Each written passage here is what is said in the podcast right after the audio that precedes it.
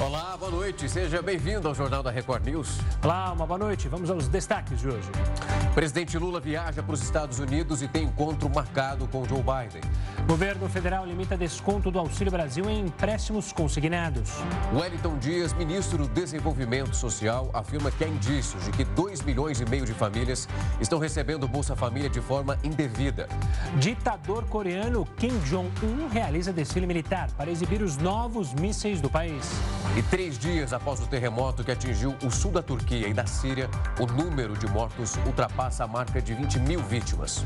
E ainda, Nicarágua deporta 222 presos políticos para os Estados Unidos por traição à pátria.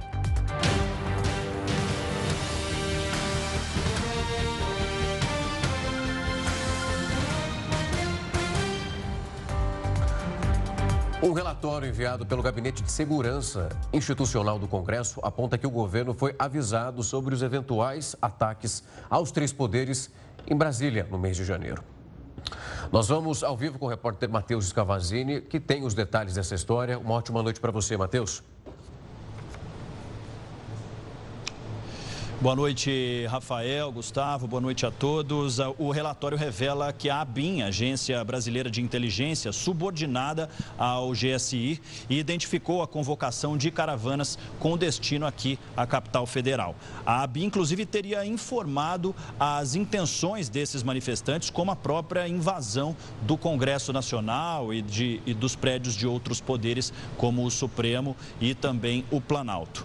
O documento teve a assinatura, inclusive, do chefe do Gabinete de Segurança Institucional, Gonçalves Dias. O relatório foi enviado a órgãos do governo e no dia 20 de janeiro também à Comissão Mista de Controle de Atividades de Inteligência.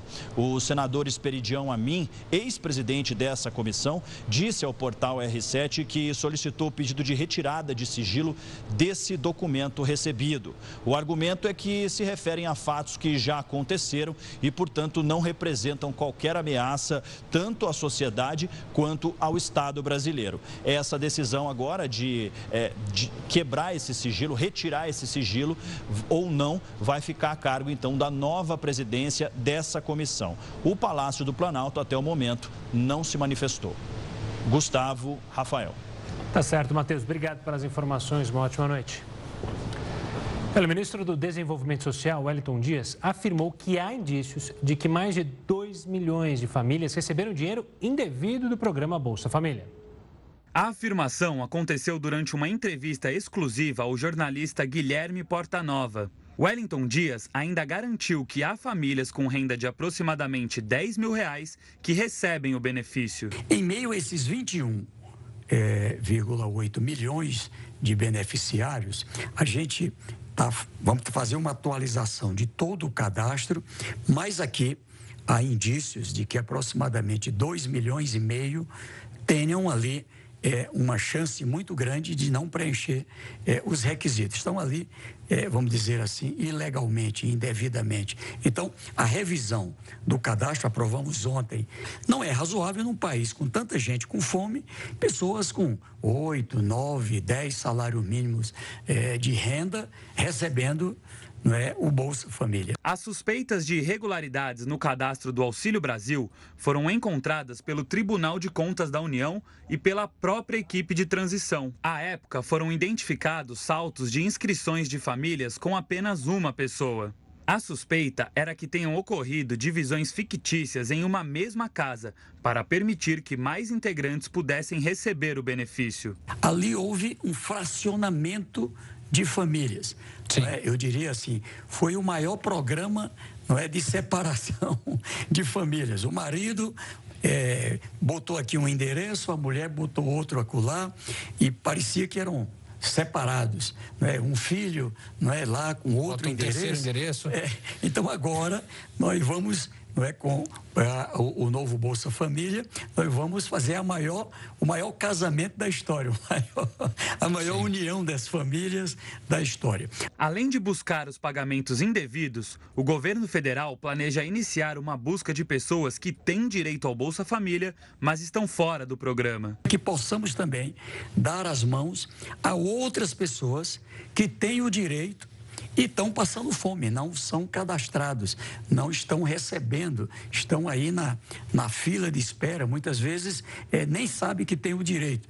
Então, na pactuação que fizemos, a, nós temos agora para trabalhar o chamado busca ativa. A revisão da base de dados do cadastro único também terá reflexo em outros programas do governo federal. O objetivo também do cadastro único é ser uma base para as várias políticas do país. A política de habitação, para quem não tem. Sim.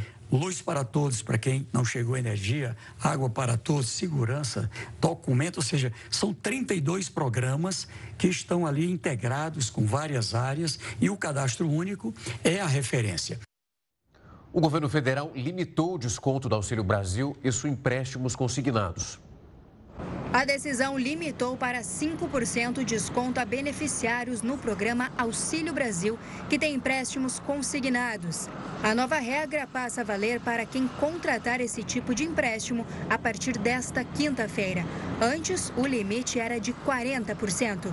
O novo limite passa a valer também para outros programas federais de transferência de renda, para fins de pagamento dos empréstimos pessoais consignados.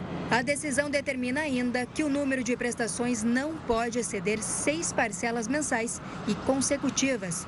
Além disso, a taxa de juros não poderá ser superior a 2,5% ao mês.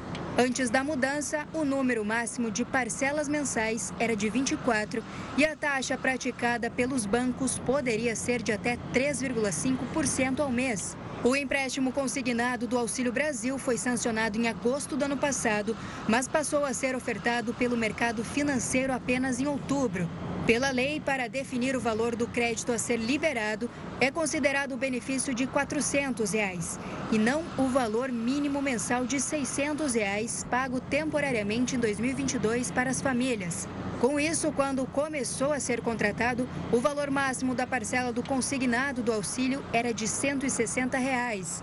Agora, com o novo limite de 5%, esse valor cai para apenas 20 reais. O calendário de pagamentos de 2023 do Auxílio Brasil, que voltará a se chamar Bolsa Família, começou no dia 18 de janeiro. No total, serão contemplados quase 22 milhões de beneficiários, com a parcela de 600 reais. Já o repasse de 150 reais por criança de até 6 anos, promessa de campanha do governo, deve ser feito a partir de março. Para receber o Auxílio Brasil, as famílias devem atender a parâmetros de elegibilidade e ter os dados atualizados no cadastro único nos últimos 24 meses. Olha, com pressão do setor de alimentos, a inflação subiu em janeiro. Este foi o quarto mês consecutivo de alta.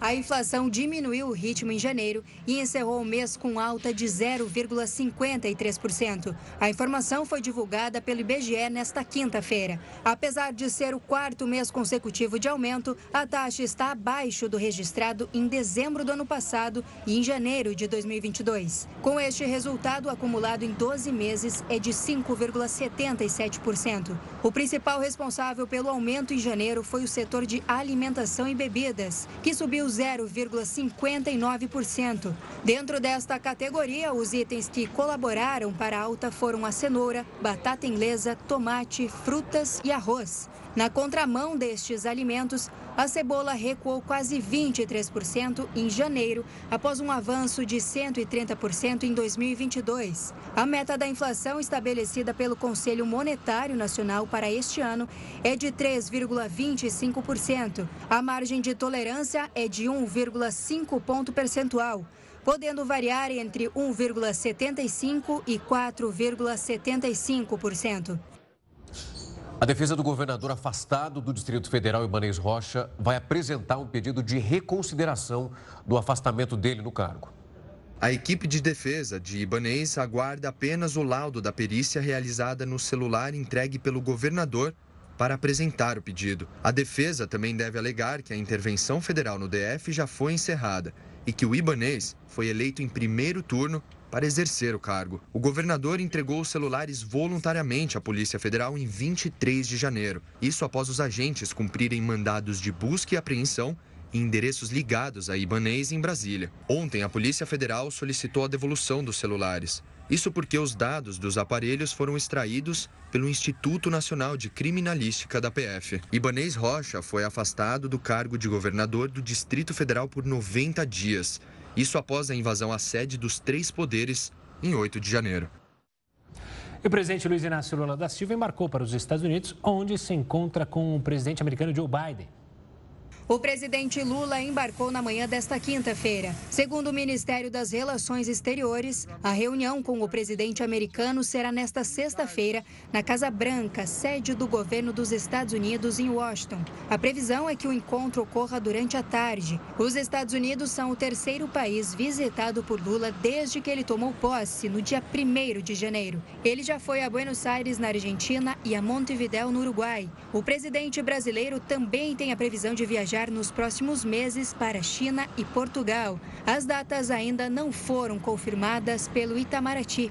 Além de Lula, a primeira-dama Janja também vai acompanhar o presidente. Ela deve ter uma reunião com a primeira-dama americana Jill Biden. Alguns ministros de Estado também fazem parte da comitiva, como o ministro das Relações Exteriores, Mauro Vieira, o ministro da Fazenda, Fernando Haddad, e a ministra do Meio Ambiente, Marina Silva.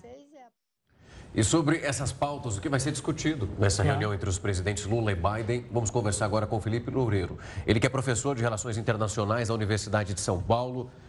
Professor uma ótima noite, é um prazer tê-lo aqui conosco. Olá, Rafael, boa noite a todos, é um prazer estar com vocês.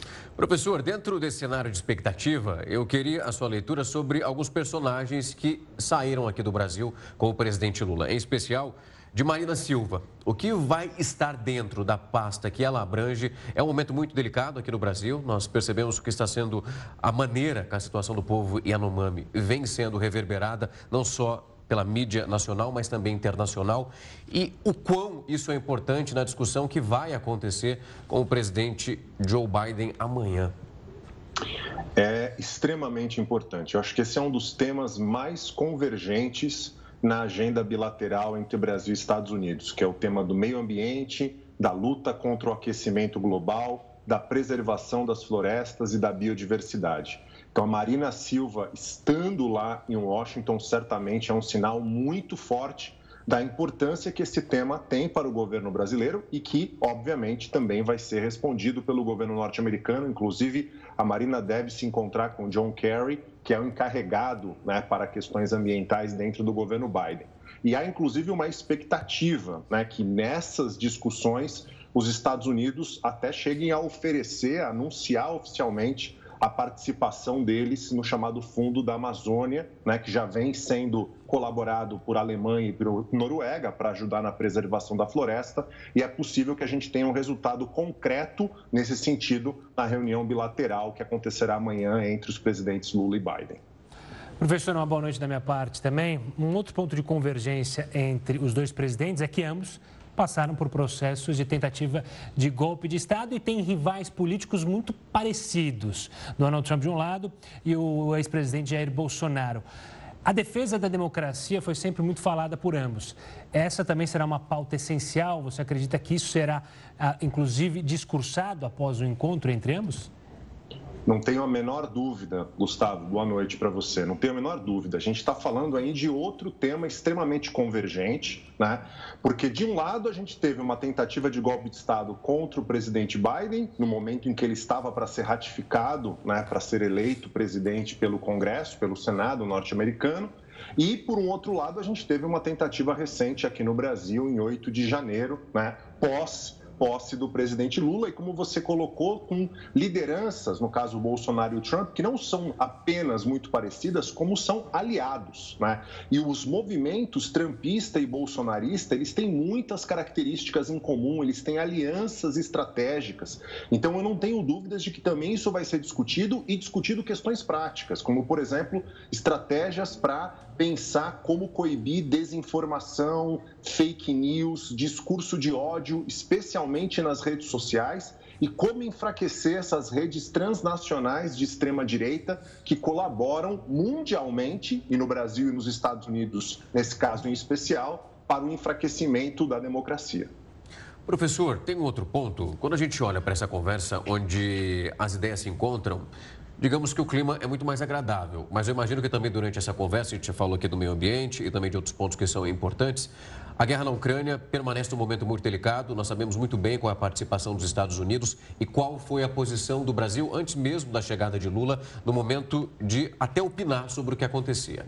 Quando a gente olha nessa conversa que acontece amanhã entre os dois, é possível esperar, digamos que uma pressão por parte de Biden para que o presidente brasileiro tenhamos, digamos, um pensamento um pouco mais crítico em relação à Rússia?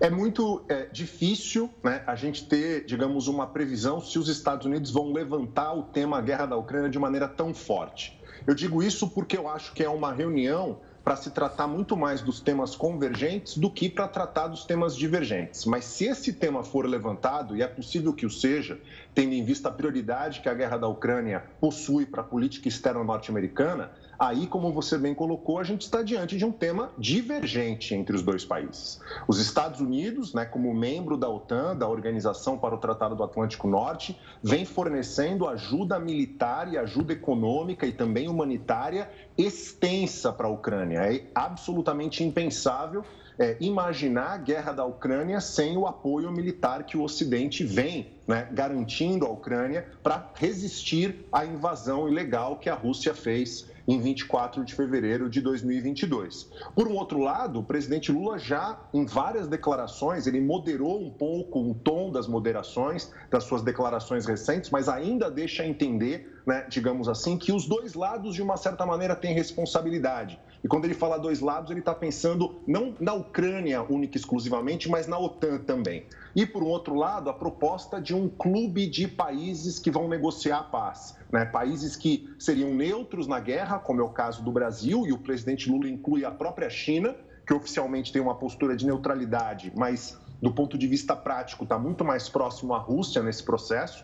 E essa é uma ideia que para os Estados Unidos, obviamente, né, não vão prosperar é uma ideia que vai prosperar. Então, se esse tema for levantado, a gente tem que imaginar não só divergências, mas a possibilidade disso enfraquecer com que temas convergentes possam avançar nessa reunião bilateral. Professor, o senhor citou China. China também é um assunto delicado. A gente teve recentemente a questão do balão que sobrevoa os Estados Unidos, um segundo balão que sobrevoa a América Latina, mas a China é um grande parceiro comercial brasileiro, os Estados Unidos querendo recuperar espaço. A China deve ter um capítulo à parte nessa conversa também, ou é melhor deixar de lado, falamos sobre isso mais para frente?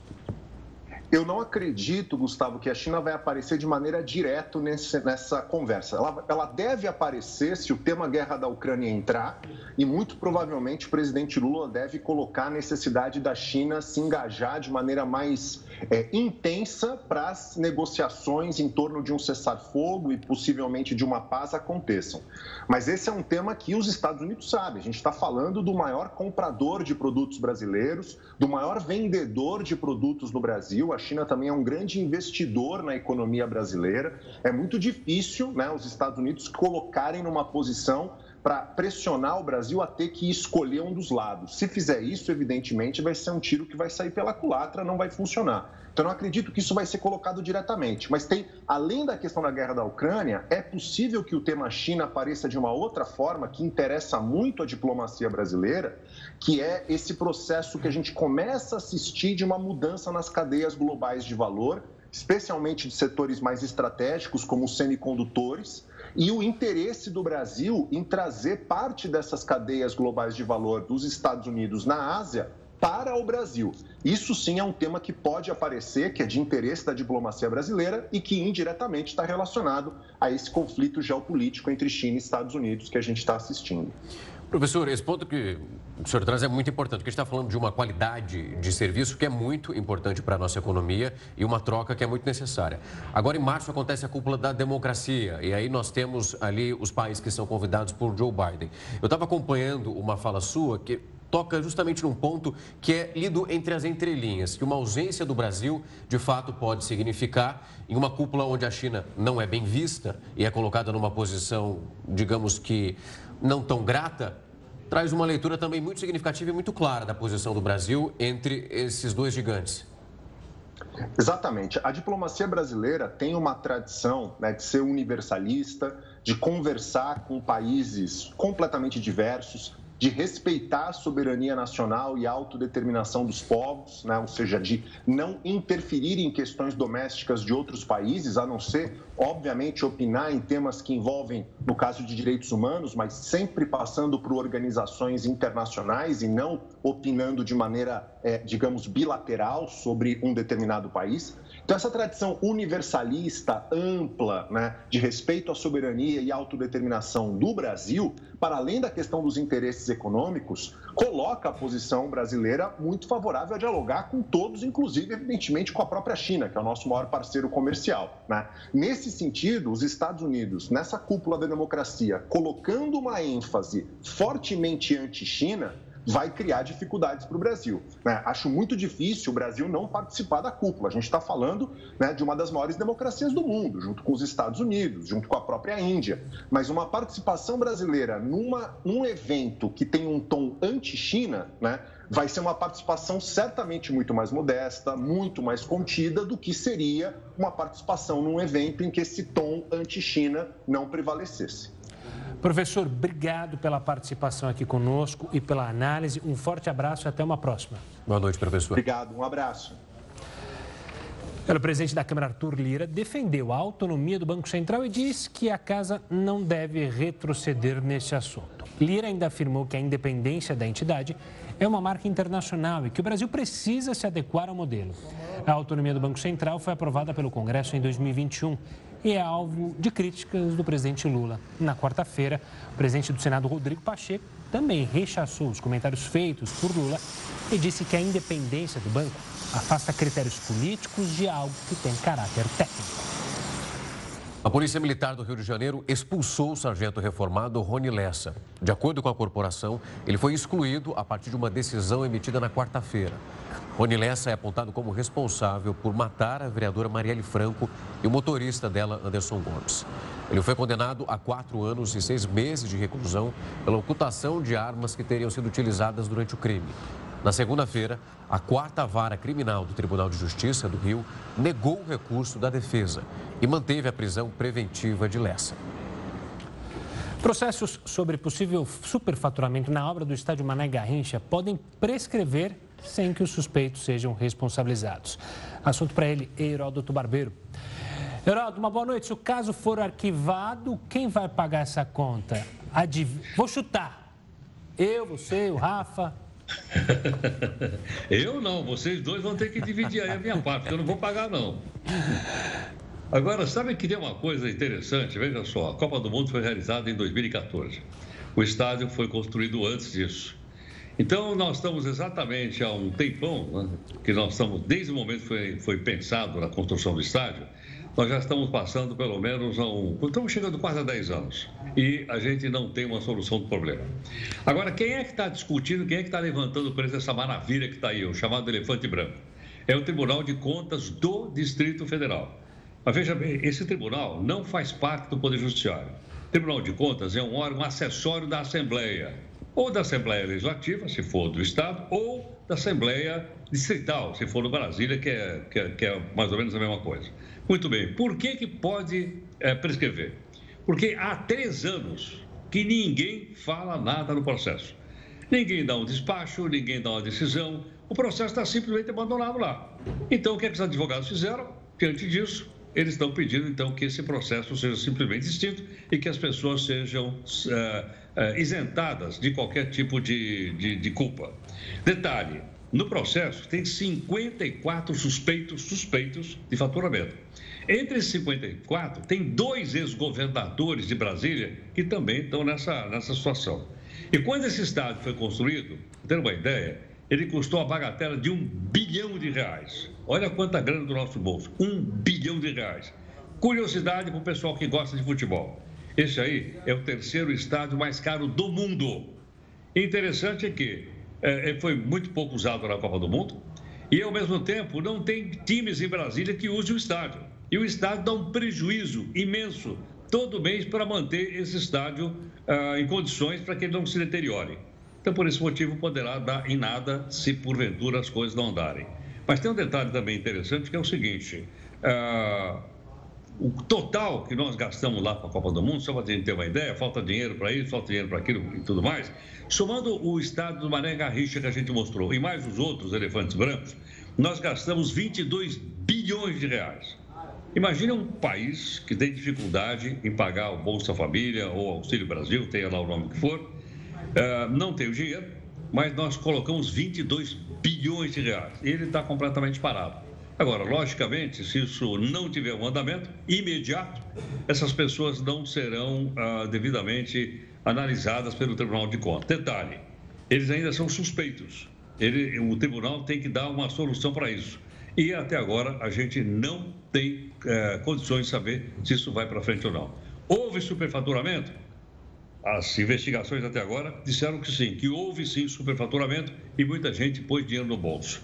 Mas, veja só, não é só a justiça que anda devagar. Tribunal de Contas também anda devagar. Isso aí está praticamente parado, que é o Tribunal de Contas do Distrito Federal. E com isso, então, o pessoal poderá ficar livre, leve e solto e, quem sabe, até usufruindo né, da, da propina que deve ter sido paga de, de acordo com as suspeitas levantadas pelas autoridades. Portanto, eu acho que nós temos que ficar de olho em construções como essa, porque, como vocês disseram no começo, quem vai pagar essa conta somos todos nós, contribuintes brasileiros. O Heroto, sabe o que é pior? A humilhação do 7 a 1 o jogo contra a Alemanha, fica pequena. Você citou o caso da Arena do Distrito Federal, mas a Arena das Dunas também tem superfaturamento, Manaus também é suspeita de superfaturamento, a própria Arena do Corinthians e Itaquera há muitas suspeitas, teve o Maracanã, Teve o metrô da Vila Sônia que foi entregue agora, 2021, se não me engano, quando era para ser entregue em 2014. O trem bala que falou que ia ter de São Paulo ao Rio que não teve. Ou seja, o 7 a 1 fica pequeno pela vergonha que a gente foi olhando para a Copa do Mundo como um todo. Ou seja, muita gente beliscou dinheiro ali público e ficou na mamata, né, Heroto? Exato, é o que se suspeita, né? Haja vista que foram feitas uma série de investigações pelo, pelo, pelo tribunal e feitas também pelo, pelo, pela promotoria pública. Só que nós queremos saber o seguinte: nós, estou falando agora enquanto cidadãos brasileiros, nós não estamos prejulgando ninguém. Nós queremos que haja o julgamento, que o tribunal diga se esse pessoal pegou ou não pegou dinheiro. Se não pegou, tudo bem. Agora, se pegou, nós queremos que a justiça também haja e esse pessoal ou devolva essa grana né, e depois uh, enfrente também o Código Penal Brasileiro. Mas eu acho que se nós, enquanto cidadãos, enquanto pagadores de impostos, não fizermos uma pressão, pressão aqui é no sentido cidadão, claro, é uma pressão educada, uma pressão pacífica, mas eu acho que no mínimo que a gente tem que externar por aqui é a nossa indignidade com o pouco caso que alguns fazem do dinheiro que nós pagamos na forma de impostos. Geraldo, só para fechar, como diria Bezerra, se gritar, pegar ladrão.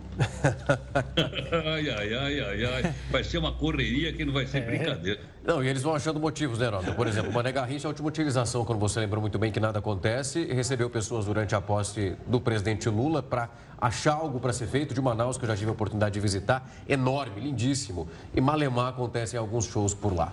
Vai ficando, vai envelhecendo. Rafa, só um detalhe. Acho que o Mané Garrincha não merecia uma, né, uma lembrança como essa. Na verdade, Sem dúvida. Né? talvez o segundo maior, depois do Pelé, talvez o segundo maior jogador brasileiro de todos os tempos, Mané Garrincha. Né? E ele, então, tá, tem um seu nome colocado num elefante. Não é nem um elefante, é um mamute branco esse de Brasília e os outros que o Gustavo citou agora há pouquinho. Valeu, Heródoto. Boa noite. Até mais, gente. Tchau, Gabi. Três dias após o terremoto que atingiu o sul da Turquia e da Síria, o balanço de mortos no país, envolvendo as duas nações, ultrapassou uma marca de 20 mil vítimas. Mais de 70 países já anunciaram o envio de equipes ou ajuda humanitária para as regiões afetadas pelo terremoto. Nesta quinta-feira, dezenas de profissionais de várias nações embarcaram rumo à região. A equipe brasileira que vai ajudar nas áreas afetadas já embarcou para a Turquia. O grupo decolou na madrugada desta quinta-feira para a cidade turca de Adana. A equipe foi enviada pelo governo de São Paulo e é integrada por 22 bombeiros, dois médicos militares e dois integrantes da Defesa Civil. além de quatro cachorros que vão ajudar nas buscas por sobreviventes. O governo da Itália informou que sete cidadãos do país estão desaparecidos na região onde ocorreu o terremoto. Segundo o Ministério das Relações Exteriores italiano, o grupo estava na região no dia do tremor. Até agora, não há relatos de cidadãos de outros países desaparecidos na área. O terremoto, de magnitude 7,8, aconteceu na madrugada de segunda-feira, no sudeste da Turquia, perto da fronteira com a Síria.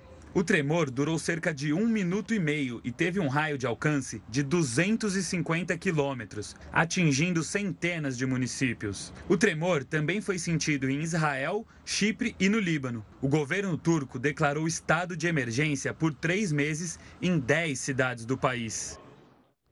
Exportação de carne brasileira sobe 17% em janeiro com ajuda da China. É o que a gente fala já já aqui no Jornal da Record News. O Jornal da Record News está de volta para falar que as exportações da carne brasileira, essas exportações subiram 17% em janeiro, com a ajuda da China.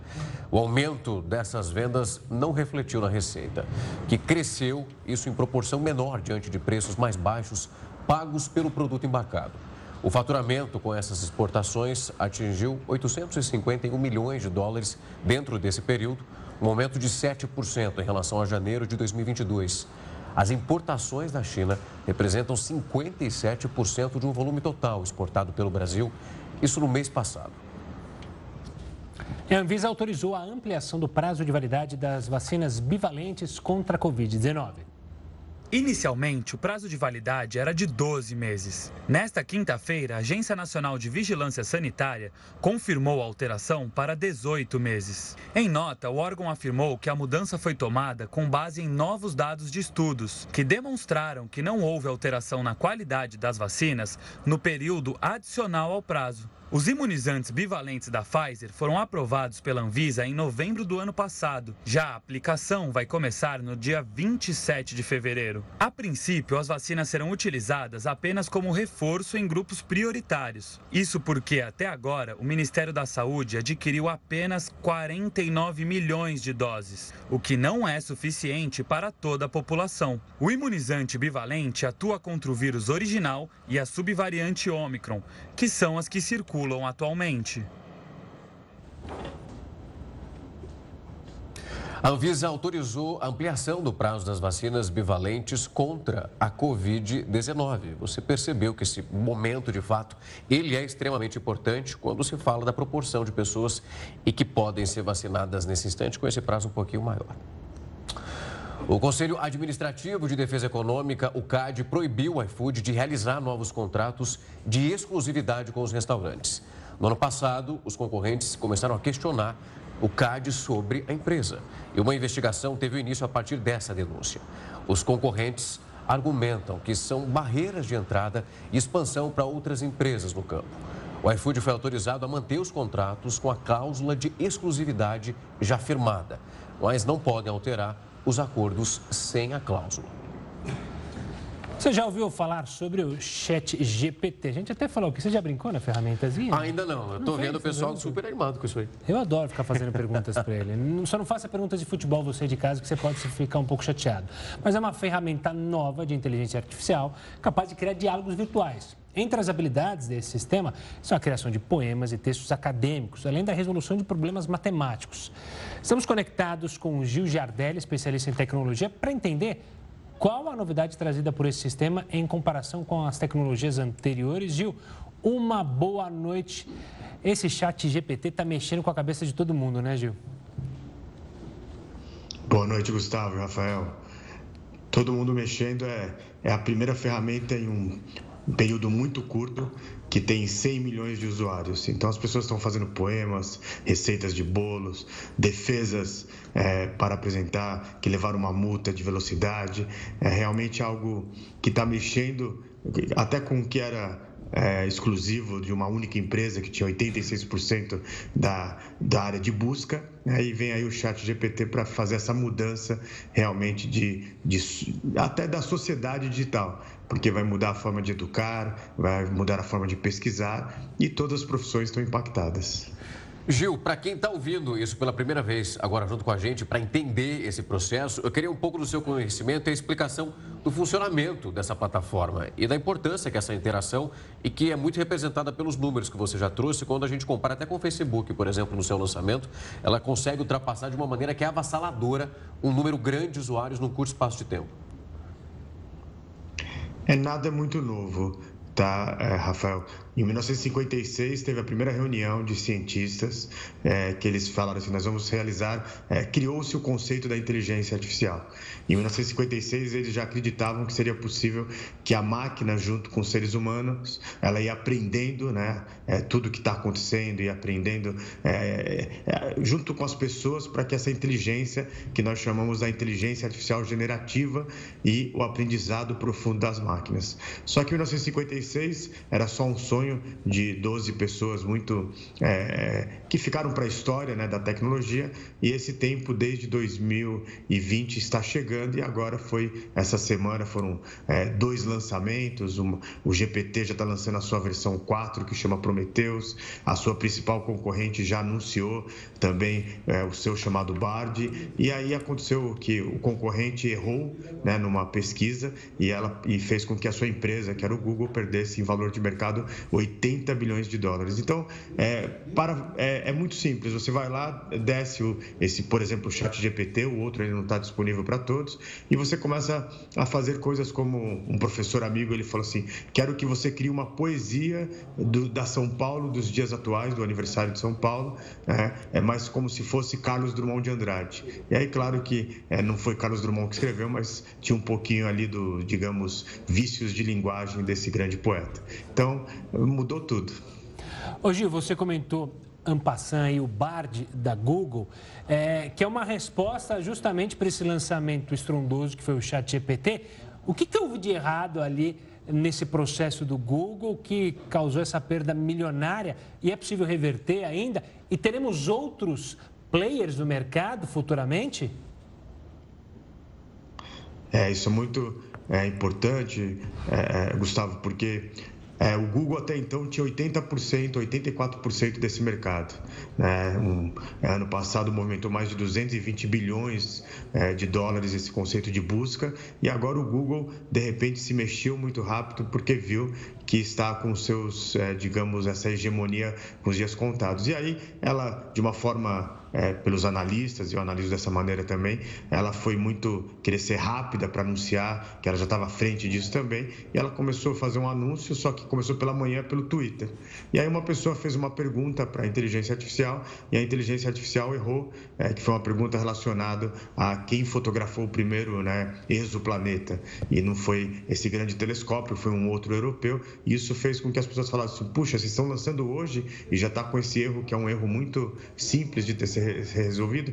Aí a Google pediu desculpas, já está corrigindo esse erro, disse que foi um erro ali na, na no início da pesquisa, mas isso custou é, uma queda nas ações de 7% no primeiro dia, 4% ontem, e, e, você vê os gráficos tanto de Google e Microsoft, que são as duas grandes que estão lutando agora, elas estão um para cima e outro para baixo. Então, é, são tempos fantásticos de ver esse mundo mudando com novas ferramentas.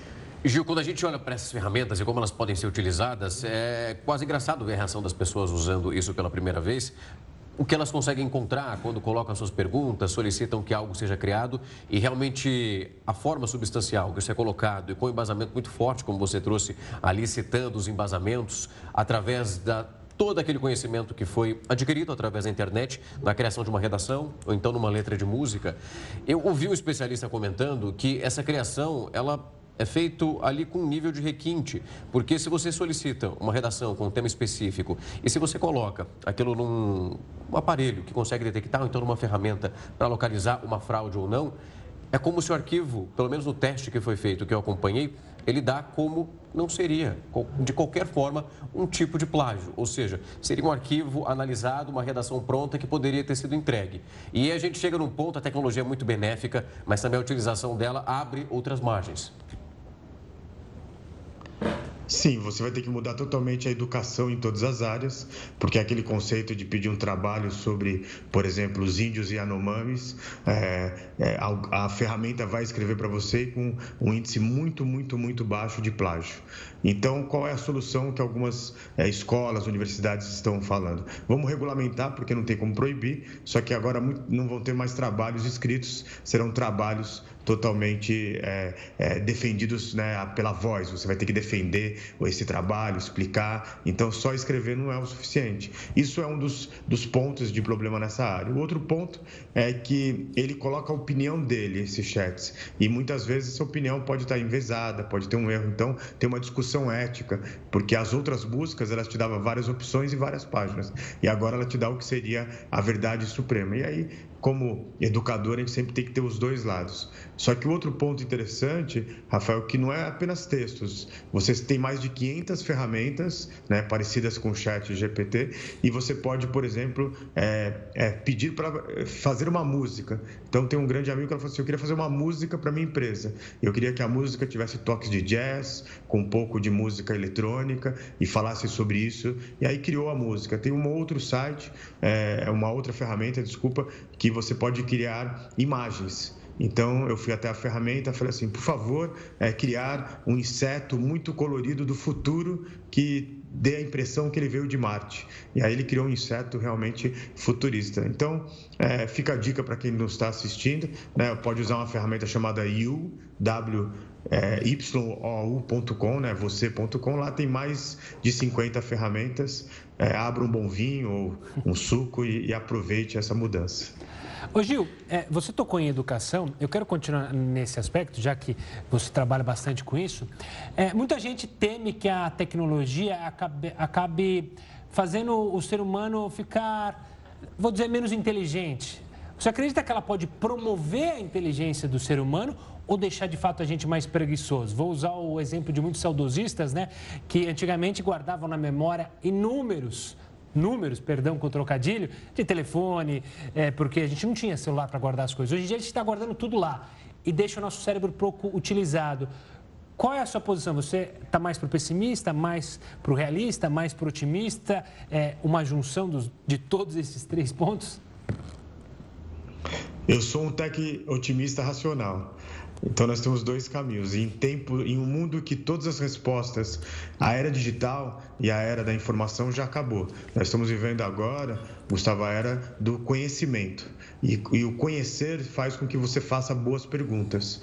Então, as pessoas desse novo mundo, elas têm que aprender a fazer perguntas melhores, a serem mais questionadoras, a terem esse conceito do que nós chamamos do pensamento divergente.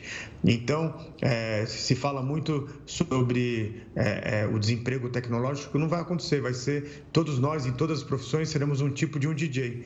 Ele muitas vezes não criou a música, mas ele sabe as melhores ferramentas para poder fazer isso é, ser tocado para as pessoas, o que, que, ele deve usar. E vai ser isso na medicina, vai ser isso é, no direito, em todas as áreas. Então, se a gente despertar desde a primeira infância o conceito do pensamento divergente, do pensamento crítico, do mundo de muitas respostas, vai sair melhor quem, quem sabe fazer as boas perguntas, a gente terá um outro cenário. E aí eu fico com um amigo, um médico psiquiatra, ele já se foi, né, mas ele falava assim: professor Gil, no século 21, nós mediremos a capacidade intelectual de uma pessoa pela, pela sua capacidade de suportar dúvidas. Então, as dúvidas, é, perguntar. E aí, só um ponto que é interessante: é a ordem de advogados ali de é, de um determinado estado do, dos Estados Unidos está processando um criador de uma inteligência artificial como essa, um tipo de um GPT, mas para advogar, para te, a, advogar para você.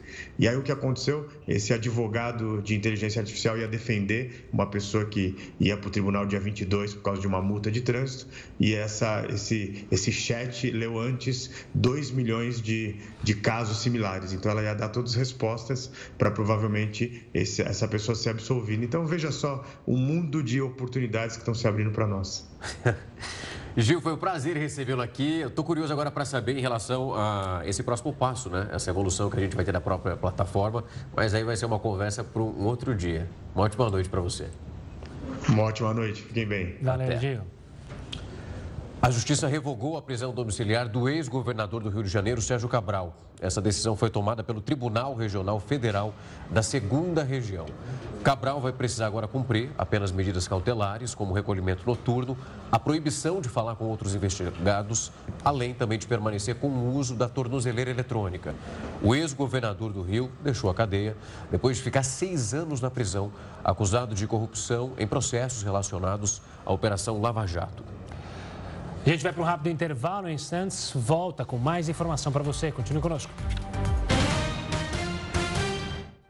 As autoridades da Nicarágua ordenaram a deportação para os Estados Unidos de 222 opositores que estavam presos como traidores da pátria.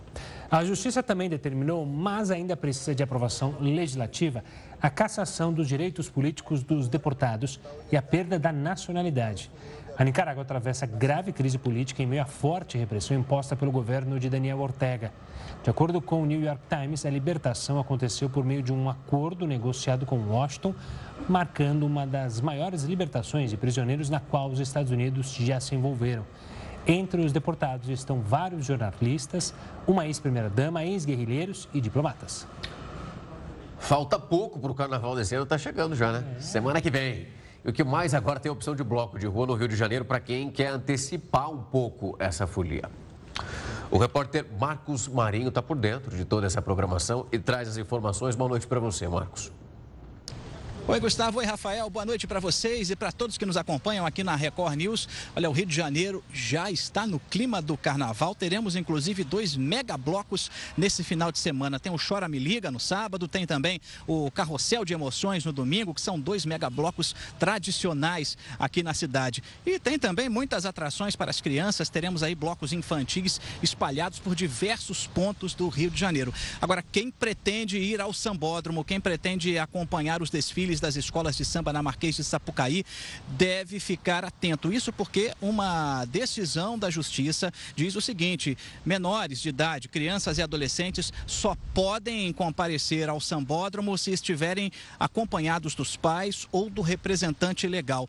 Essa é uma medida que foi adotada para evitar casos como o que aconteceu ano passado, quando uma menina foi atropelada por um carro alegórico. Agora, independentemente de todas essas questões, a Prefeitura do Rio de Janeiro está preparando aí uma grande festa para receber os turistas. Serão muitos blocos, serão mais de 80 blocos para o Carnaval do Rio de Janeiro, o Carnaval desse ano aqui na cidade, que promete atrair muitas pessoas de todos os cantos do país. Afinal, esse é um dos carnavais mais famosos de todo o Brasil. Agora, um alerta das autoridades: a multa para quem for flagrado fazendo xixi na rua ficou mais cara. Olha só, essa multa que era de 667 reais, subiu para 728 reais. Quem for flagrado vai ser levado para a delegacia e vai ter que pagar essa multa. No mais, é bom aí agora todo mundo ficar atento e se preparar, porque a programação está para todos os gostos. Eu volto com vocês aí no estúdio. Olha, uma das redes de livraria mais tradicionais do país teve a falência decretada pela Justiça de São Paulo na tarde de hoje. Você confere em instantes. O Jornal da Record News volta já.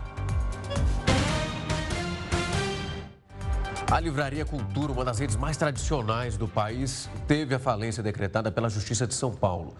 A defesa, a decisão, melhor dizendo, ocorre mais de quatro anos após a Justiça aceitar o pedido de recuperação judicial da companhia. Na época, a livraria já alegava estar numa crise financeira. Esse pedido de recuperação havia já informado dívidas de pouco mais de 285 milhões de reais. A maior parte era com os fornecedores e bancos. O juiz responsável por esse caso listou uma série de pendências para tomar a decisão, como ausência de quitação das dívidas trabalhistas e uma falta de envio de documentos. Ele também destacou o vencimento do período de pagamento, envolvendo, claro, os credores. Ainda segundo o magistrado, a inadimplência da empresa passa de 1 milhão e 600 mil reais. Essa edição do Jornal da Record News vai ficando por aqui. Muito obrigado pela sua companhia. Tenha uma ótima noite. Fique agora com News às 10 com a Suzana Busanella. A gente volta amanhã. Tchau, tchau.